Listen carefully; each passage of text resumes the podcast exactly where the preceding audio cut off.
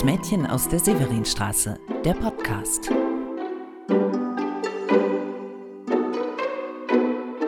Hallo, ich bin Annette Wieners und ich bin die Autorin des Romans Das Mädchen aus der Severinstraße.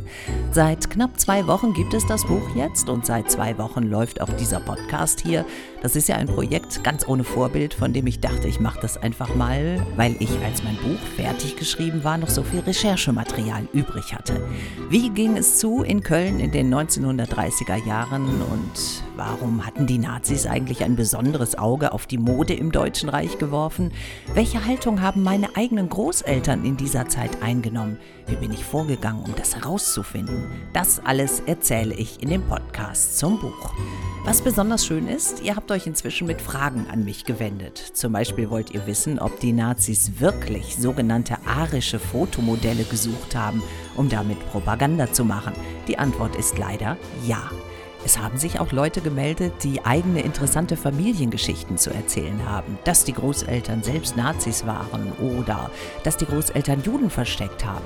Und manche haben Lust, damit selbst hier im Podcast zu Wort zu kommen. Das finde ich toll und ich werde mich natürlich mit denen verabreden. Wenn ihr auch etwas beitragen wollt oder einfach eine Frage habt, dann schreibt mir doch eine E-Mail an podcast.annette-wieners.de. Aber jetzt erst einmal zur dritten Episode hier. Gleich geht's um das Gestapo-Gefängnis in Köln, die Kölner Automodelle und ihre Nazi-Vergangenheit und um die reichsdeutsche ziemlich peinliche Mode.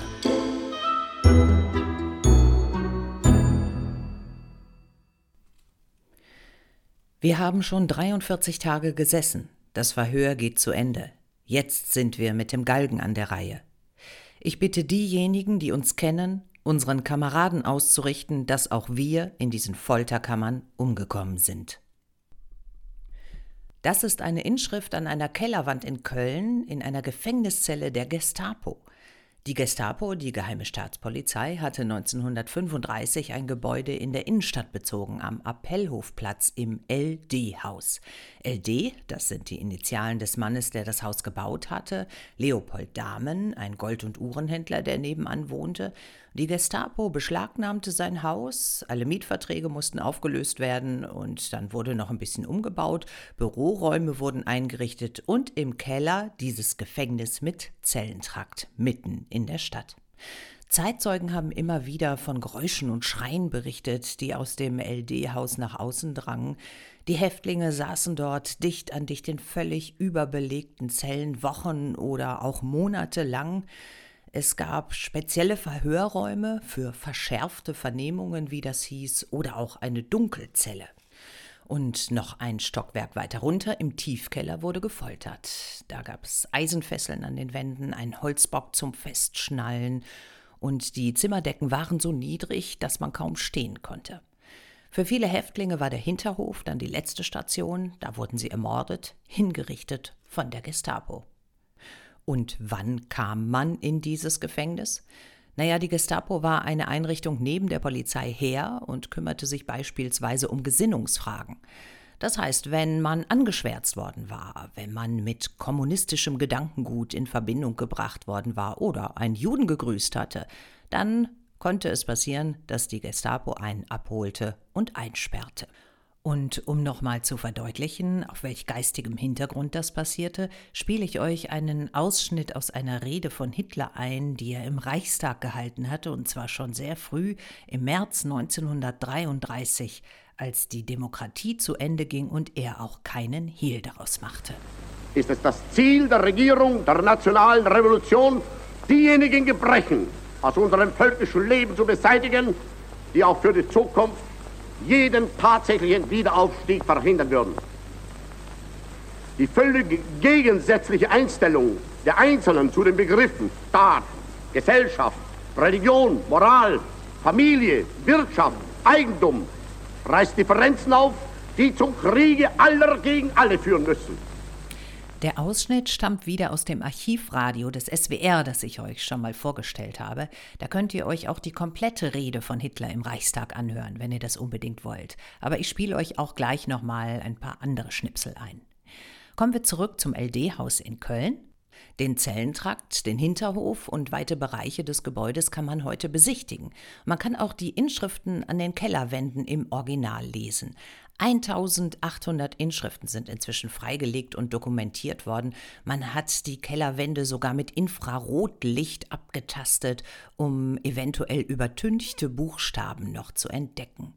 Es ist sehr bedrückend, durch diesen Keller zu gehen, das könnt ihr euch vorstellen. Ich finde es aber auch sehr bedrückend daran zu denken, warum dieses Gestapo-Gebäude mit den Zellenanlagen überhaupt so gut erhalten ist. Weil sich nämlich jahrzehntelang niemand darum gekümmert hat. Nach dem Krieg ist die Stadt Köln mit verschiedenen Behörden ins LD-Haus eingezogen.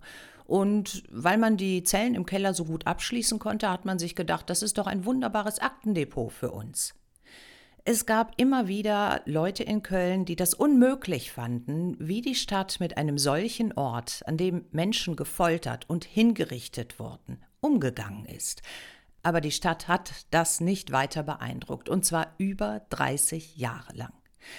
Ende der 70er dann lief im Fernsehen die US-Serie Holocaust. Da habt ihr vielleicht schon mal von gehört. Diese Serie machte die NS-Zeit emotional erfahrbar und führte tatsächlich zu einem kleinen Stimmungsumschwung in Deutschland. Vielen Deutschen fiel ein, dass da ja noch was war, das gar nicht richtig aufgearbeitet worden ist oder verarbeitet oder dass sie noch nicht einmal richtig ausgesprochen hatten. Denn es war nicht nur der böse Hitler, an den man sich erinnern musste, sondern es waren auch ganz viele ganz normale Leute gewesen, die mitgemacht hatten oder weggeguckt hatten und die seit Kriegsende jetzt so taten, als ob nichts gewesen wäre, auch bei den Behörden.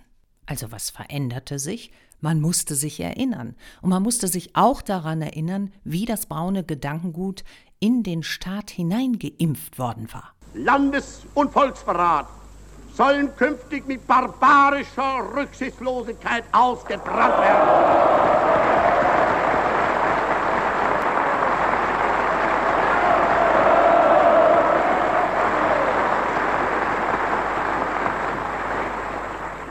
Der Boden der Existenz der Justiz kann kein anderer sein als der Boden der Existenz der Nation. Möge diese daher auch stets die Schwere der Entscheidungen derer berücksichtigen, die unter dem harten Zwang der Wirklichkeit das Leben der Nation verantwortlich zu gestalten haben. Es ist ja schon erstaunlich, wie lange dieses vermeintlich verantwortliche Gestalten in den Köpfen hängen geblieben ist, in der Justiz und bei den Behörden. Auch in der Stadt Köln hatte man ein ziemlich dickes Fell in den 50er Jahren, in den 60er Jahren und dann langsam brach etwas auf, auch in Bezug auf das LD-Haus. Also Ende der 70er Jahre ließen sich dann in Köln ein Fotograf und ein Lehrer im LD-Haus über Nacht einschließen. Und sie fotografierten die achtlos behandelten Inschriften und den ganzen Zellentrakt. Und sie veröffentlichten ihre Aufnahmen anschließend in der Zeitung. Das war sehr unangenehm für die Stadt Köln, die daraufhin doch mal beschloss, aus diesem Keller eine Gedenkstätte zu machen. Allerdings hat man diese Gedenkstätte wohl sehr lieblos eingerichtet. Ich habe jedenfalls einen Artikel in der Wochenzeitung Die Zeit gefunden, 1987, also nochmal wieder Jahre später. Und da steht, dass es im LD-Haus in Köln zu erschütternden Szenen kommen kann, weil Menschen, die im Keller gefoltert worden sind, jetzt ein paar Stockwerke höher bei der Stadt Köln vorsprechen müssen, um sich ihre Anträge für die Rente abstempeln zu lassen. Für mich ist es kaum vorstellbar, wie viele Etappen nötig waren und wie viel Überwindung es die Stadt Köln gekostet hat, aus dem LD-Haus das zu machen, was es heute ist. Ein ganz hervorragendes NS-Dokumentationszentrum. Es ist ein Museum mit wechselnden Ausstellungen zur Zeitgeschichte, ein Veranstaltungsort und ein Informationszentrum. Und da kommen wir wieder zurück auf meine Recherche und den Roman Das Mädchen aus der Severinstraße und auf meine Familiengeschichte. Ich habe euch ja schon erzählt, dass ich zuerst ganz allgemein rangegangen bin und mich mit der Vergangenheit der Stadt befasst habe und dass ich auch anfing, immer mehr über meine Großeltern nachzudenken, über Maria Reimer, das Mädchen aus der Kölner Südstadt, das für kurze Zeit ein Fotomodell war, und über ihren späteren Ehemann Heinrich, der bei der Firma Prämeta gearbeitet hatte, und zwar direkt nach dem Krieg. Meine Recherche war an diesem Knackpunkt angekommen in den Jahren nach 1945, als das Leben in Köln neu aufgebaut wurde oder auch irgendwie weiterging. Ich wusste, mein Großvater hatte mit diesen berühmten Modellautos zu tun, den Kölner Automodellen. Diese Autos haben eine spezielle Konstruktion, sowas hat es nie wieder gegeben. Und ich habe hier einen Ausschnitt für euch aus der Sendung Kunst und Krempel im Bayerischen Rundfunk. Da wurde einmal von jemandem ein solcher Wagen zum Schätzen vorbeigebracht. Das wird kein Blech sein, das wird kein Plastik sein. Es ist Spritzguss, massives Fahrzeug. Es handelt sich um einen Buick 405. Vom Original wissen wir, dass er ab den 1946er Jahren hergestellt wurde und Premeta im Besitz eines Ehepaars von Soiron, mehr weiß ich leider darüber nicht, ähm, die haben ihn sofort dann nachgebaut in diesem massiven kleinen Spielzeug. Mir sagte der Name von Soiron was. Mein Großvater war immer sehr stolz, wenn der Dr. Soiron vorbeikam. Und auch meine Eltern hatten noch lustige Abende mit Dr. Soiron und seiner Frau verbracht. Ich versuchte herauszufinden, wer das denn eigentlich gewesen ist. Tatsächlich, er hat die Firma Primeter gegründet, und zwar unmittelbar nach dem Krieg, aber als ich da auf den Sammlerseiten für die Automodelle unterwegs war, um mehr über die Geschichte zu erfahren, musste ich auch lesen, dass die Autos gar nicht nur von der Primeter hergestellt wurden, sondern manche tragen den Stempel Postel Spritzguss. Was sollte das denn sein? Zwei Firmen, die dieselben Autos herstellten, in Konkurrenz oder Kooperation? Seltsamerweise musste ich auch lesen, dass die Firmen, die heutigen Nachfolgeunternehmen, auf Nachfragen zu diesem Umstand gar nicht richtig antworten. Das schreckte mich natürlich nicht ab, sondern im Gegenteil. Ich fand eine Notiz, die Firma Kurt Postel Spezial Druckguss sei 1933 gegründet worden. An anderer Stelle stand 1928, aber 1933 bezog sie wohl ihre Produktionsstätte in Köln-Höhenberg, nicht weit von der späteren Premeter entfernt. Ziemlich seltsam, dachte ich. Ich las dann, dass Hitler 1933 mit einigen Wirtschafts- und Finanzbossen in einer Kölner Villa zusammengesessen hat und dass die Kölner Industrie- und Handelskammer sehr bald nach diesem Gespräch stramm nach rechts gezogen ist. 1933, also in dem Jahr, in dem Postel größer wurde. Ich war schon einige Male zu diesem Zeitpunkt im LD-Haus gewesen, hatte die Ausstellung besucht, hatte mir den Zellentrakt im Keller angeguckt, aber jetzt wollte ich mich doch an die Mitarbeiter wenden und das LD-Haus als Informationszentrum nutzen. Ich stellte dort Fragen, ob es Aufzeichnungen zu den Firmen Postel oder Primeter gibt und zu meinem Großvater und zu Ferdinand Freiherr von Soiron. Zu meinem Großvater gab es nichts, zu François Ron gab es auch nichts, zur Premeta nicht, denn sie ist erst nach dem Krieg gegründet worden, fällt also nicht in den Zuständigkeitsbereich des NS-Doc-Zentrums, aber zu Postel gab es etwas, zu unserer Überraschung. Postel hat Rüstungsprodukte hergestellt in der NS-Zeit. Patronenhülsen, Artilleriegeschosse, Pionierbrückengerät, Pioniersperrgerät. Das ist nicht ungewöhnlich für eine metallverarbeitende Firma, dass sie im Krieg Kriegsgüter produziert. Aber schon 1938, also vor dem Krieg, ist diese Firma Postel als herausragender nationalsozialistischer Betrieb ausgezeichnet worden mit dem Gaudiplom für hervorragende Leistung. Und Kurt Postel, der die Firma geführt hat, war ein lupenreiner Nazi. Wir haben die Lage im NS-Dokumentationszentrum beraten. Uns war klar, dass Postel nach dem Krieg ganz bestimmt ein Berufsverbot hatte.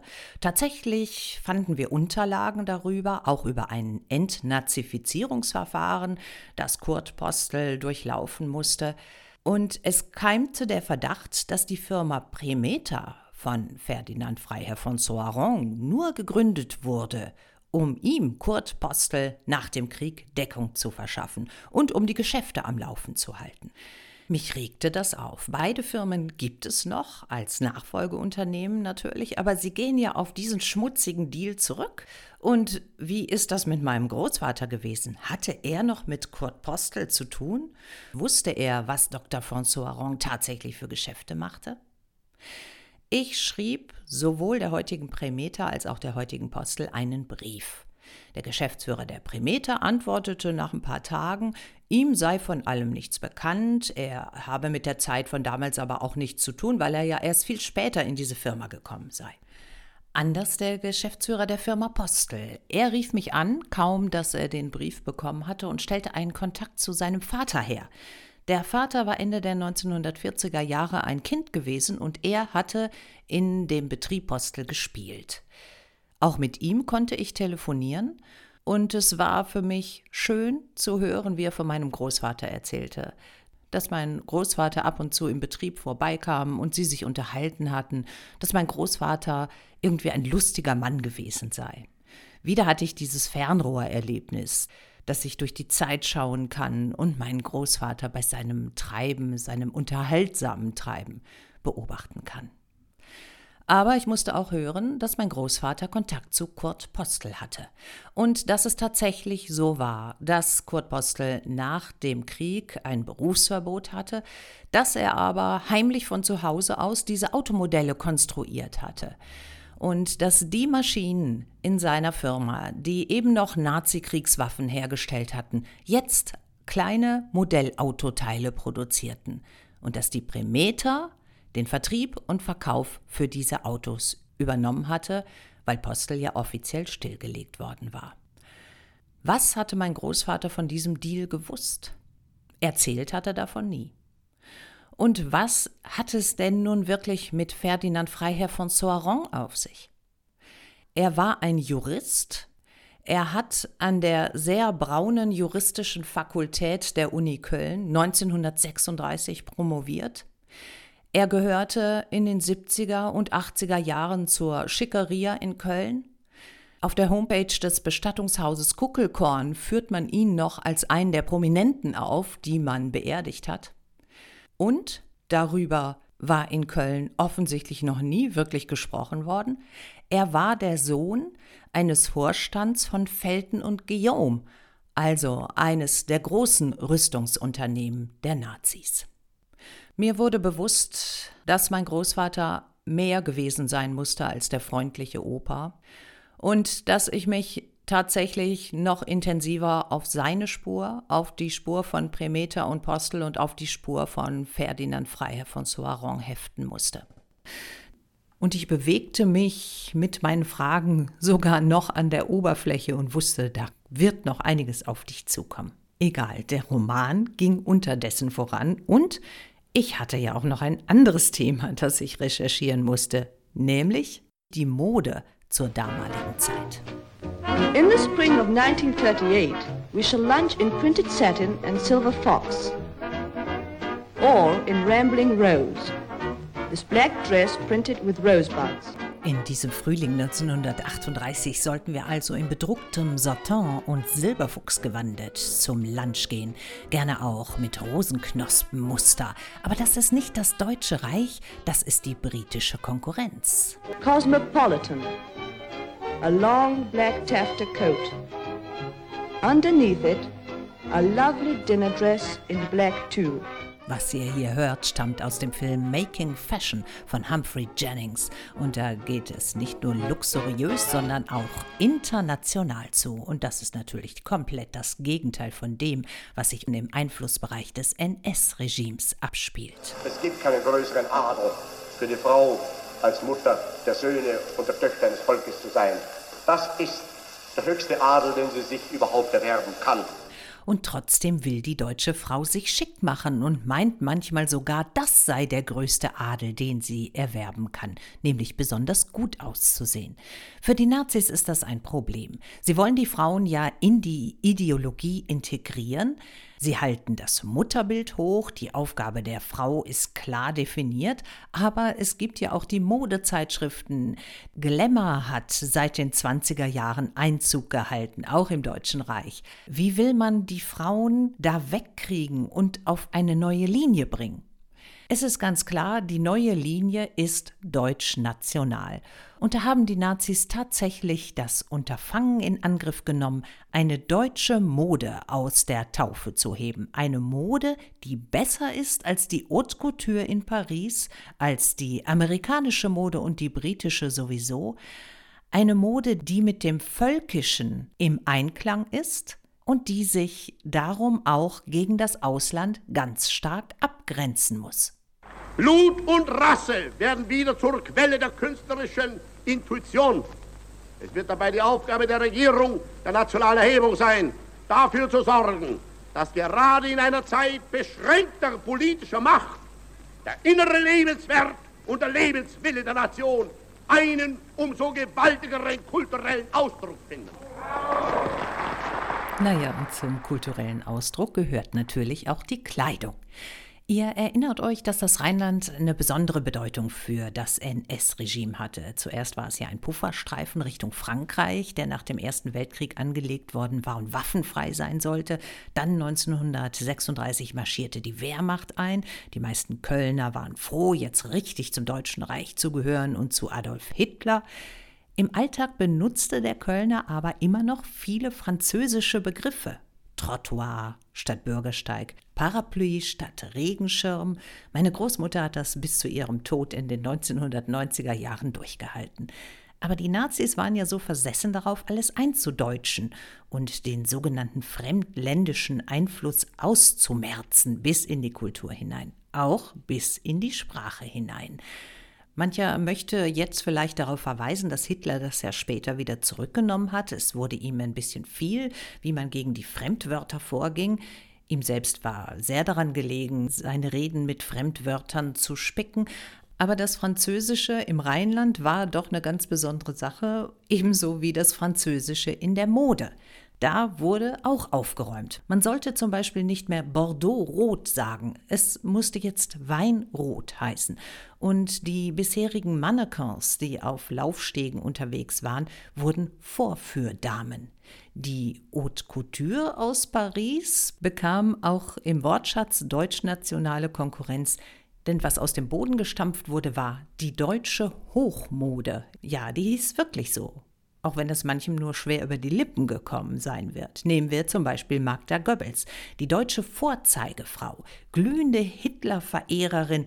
Eigentlich hätte sie gern den Führer geheiratet, habe ich mehrfach gelesen, aber der Führer war auf dem Ohr Eheschließung ziemlich schwerhörig, also schnappte sie sich den äußerst einflussreichen Josef Goebbels, den späteren Propagandaminister, Sie hatte schon einen Sohn aus erster Ehe, aber mit Josef Goebbels bekam sie noch weitere sechs Kinder, die sie später bekanntlich alle ermordet hat. Diese Magda Goebbels, die wurde von sich selbst und von der Reichsführung als Leitfigur der deutschen Frau hochstilisiert. Mit einer süßen Kinderschar, immer gut angezogen, stramm rechts gesinnt, für die Kameras auf den Haushalt fixiert, damit sollte und wollte sie auch unbedingt ein Vorbild im Deutschen Reich sein, auch vom Style her, von ihrer Mode her. Es gibt eine unfassbar informative Doktorarbeit von Johannes Christoph Moderegger mit dem Titel Modefotografie in Deutschland von 1929 bis 1955. Darin habe ich folgendes Zitat von Magda Goebbels gefunden. Ich halte es für meine Pflicht, hat sie gesagt, so schön auszusehen, wie ich kann. Ich will auch in dieser Beziehung auf die deutschen Frauen wirken. Sie sollen möglichst schön und elegant sein. Man hat mir die oberste Leitung eines deutschen Modeamtes übertragen und in dieser Eigenschaft will ich durch mein Beispiel die deutsche Frau zu einem wahren Typ der Rasse machen. Ein bisschen unklar ist, wie lange Magda Goebbels Karriere im höchsten deutschen Modeamt dauerte. Manche sagen sogar, es sei nur ein Tag gewesen. Dann hätte Gatte Goebbels ihr die Arbeit verboten, die ja auch einen politischen Einfluss hatte. Magda Goebbels hatte jedenfalls eine ziemliche Schwäche für ihr Aussehen, für die Mode und auch für die französische Couture. Moderegger schreibt da ganz lakonisch, dass Magda Goebbels sich wiederholt französische Modellkleider ausgeliehen hatte. Ich habe an anderer Stelle gelesen, dass sie mal nach Paris gefahren ist, um an einer Modenschau teilzunehmen und dass sie so versessen war auf diese Kleider, dass sie von einem die Knöpfe abgerissen hat und mit nach Hause genommen hat. Die deutsche Hochmode zu Hause bestand zum großen Teil nur aus Kopien. Man besorgte sich die Kleider in Paris, die angesagt waren, und nähte die im Deutschen Reich nach, was man in der Öffentlichkeit natürlich nie zugegeben hätte. Dieses deutsche Modeamt, von dem eben die Rede war, und das Eingreifen von Josef Goebbels, das müssen wir uns nochmal genauer angucken. Denn es war nicht nur so, dass Goebbels seine Frau lieber zu Hause am Herd sehen wollte, sondern es entwickelten sich auch knallharte Machtinteressen. Josef Goebbels verstand, dass die Modebranche oder das Modefach, wie es natürlich hieß, eine Schlüsselposition sein könnte, um die Bevölkerung zu beeinflussen und zu steuern. Gleichzeitig verstand aber auch der Wirtschaftsminister, dass hier finanzielle Möglichkeiten lagen. Und so fingen die beiden an, sich um die Spitzenposition in diesem Modefach zu streiten. Dazu kamen eine Menge an Modeämtern, Modebeauftragten des Führers, Modeinfluencern würden wir heute sagen, die alle versuchten, sich gegenseitig das Wasser abzugraben. Skurril manchmal, aber auch erschreckend, wenn man sich den Gedanken dahinter vorstellt, der ja aus purer Manipulation bestand. Ich finde, wir gucken uns das in einer eigenen Podcast-Episode an. Da müssen wir uns nochmal mit der Rolle der Frau im Dritten Reich auseinandersetzen und mit den verschiedenen Institutionen, die eingerichtet wurden, um die deutsche Frau in die richtige Richtung zu lenken. Hören wir heute noch zum Abschluss die Reichsfrauenführerin Gertrud Scholz-Klink das war so eine Art Frauenfunktionärin. Und die befasste sich nicht nur mit dem Erscheinungsbild der Frauen, sondern auch mit dem, was unten drunter passieren sollte. Und sie schlug dabei immer ihren ganz eigenen Ton an. So grüße ich euch heute wieder alle, alte Mütter und junge Mütter. Und besonders euch, meine Mädel im Arbeitsdienst, im BDM, die ihr nach uns Deutschlands Mütter sein werdet. Wir wollen alle an unserem Volk dienen, es alle lieben und einander Gefährten sein in einem unbändigen Stolz, deutsche Auferstehungsjahre mitgestalten zu dürfen.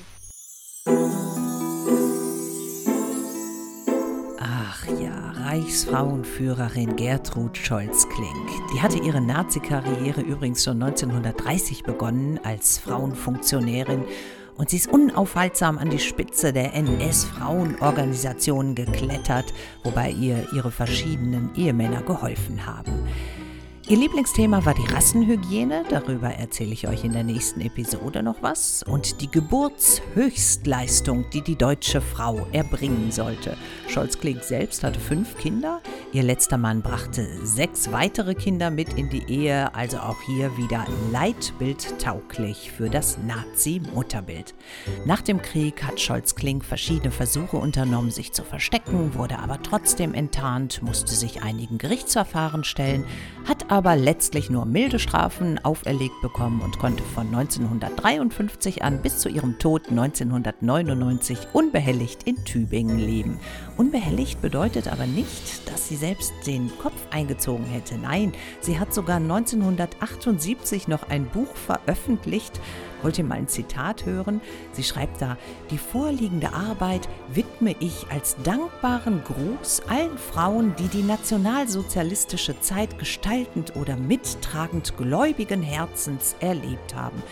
Also wie gesagt, das hat sie 1978 in der Bundesrepublik Deutschland veröffentlichen können. Und naja, bevor wir uns jetzt hier aufregen, machen wir lieber Schluss, denn in der nächsten Episode soll es sowieso nochmal um die reichsdeutsche Mode gehen und da werden wir noch einiges über die Frauenfunktionärinnen hören. Also, macht's gut, bis dahin, ich bin Annette Wieners.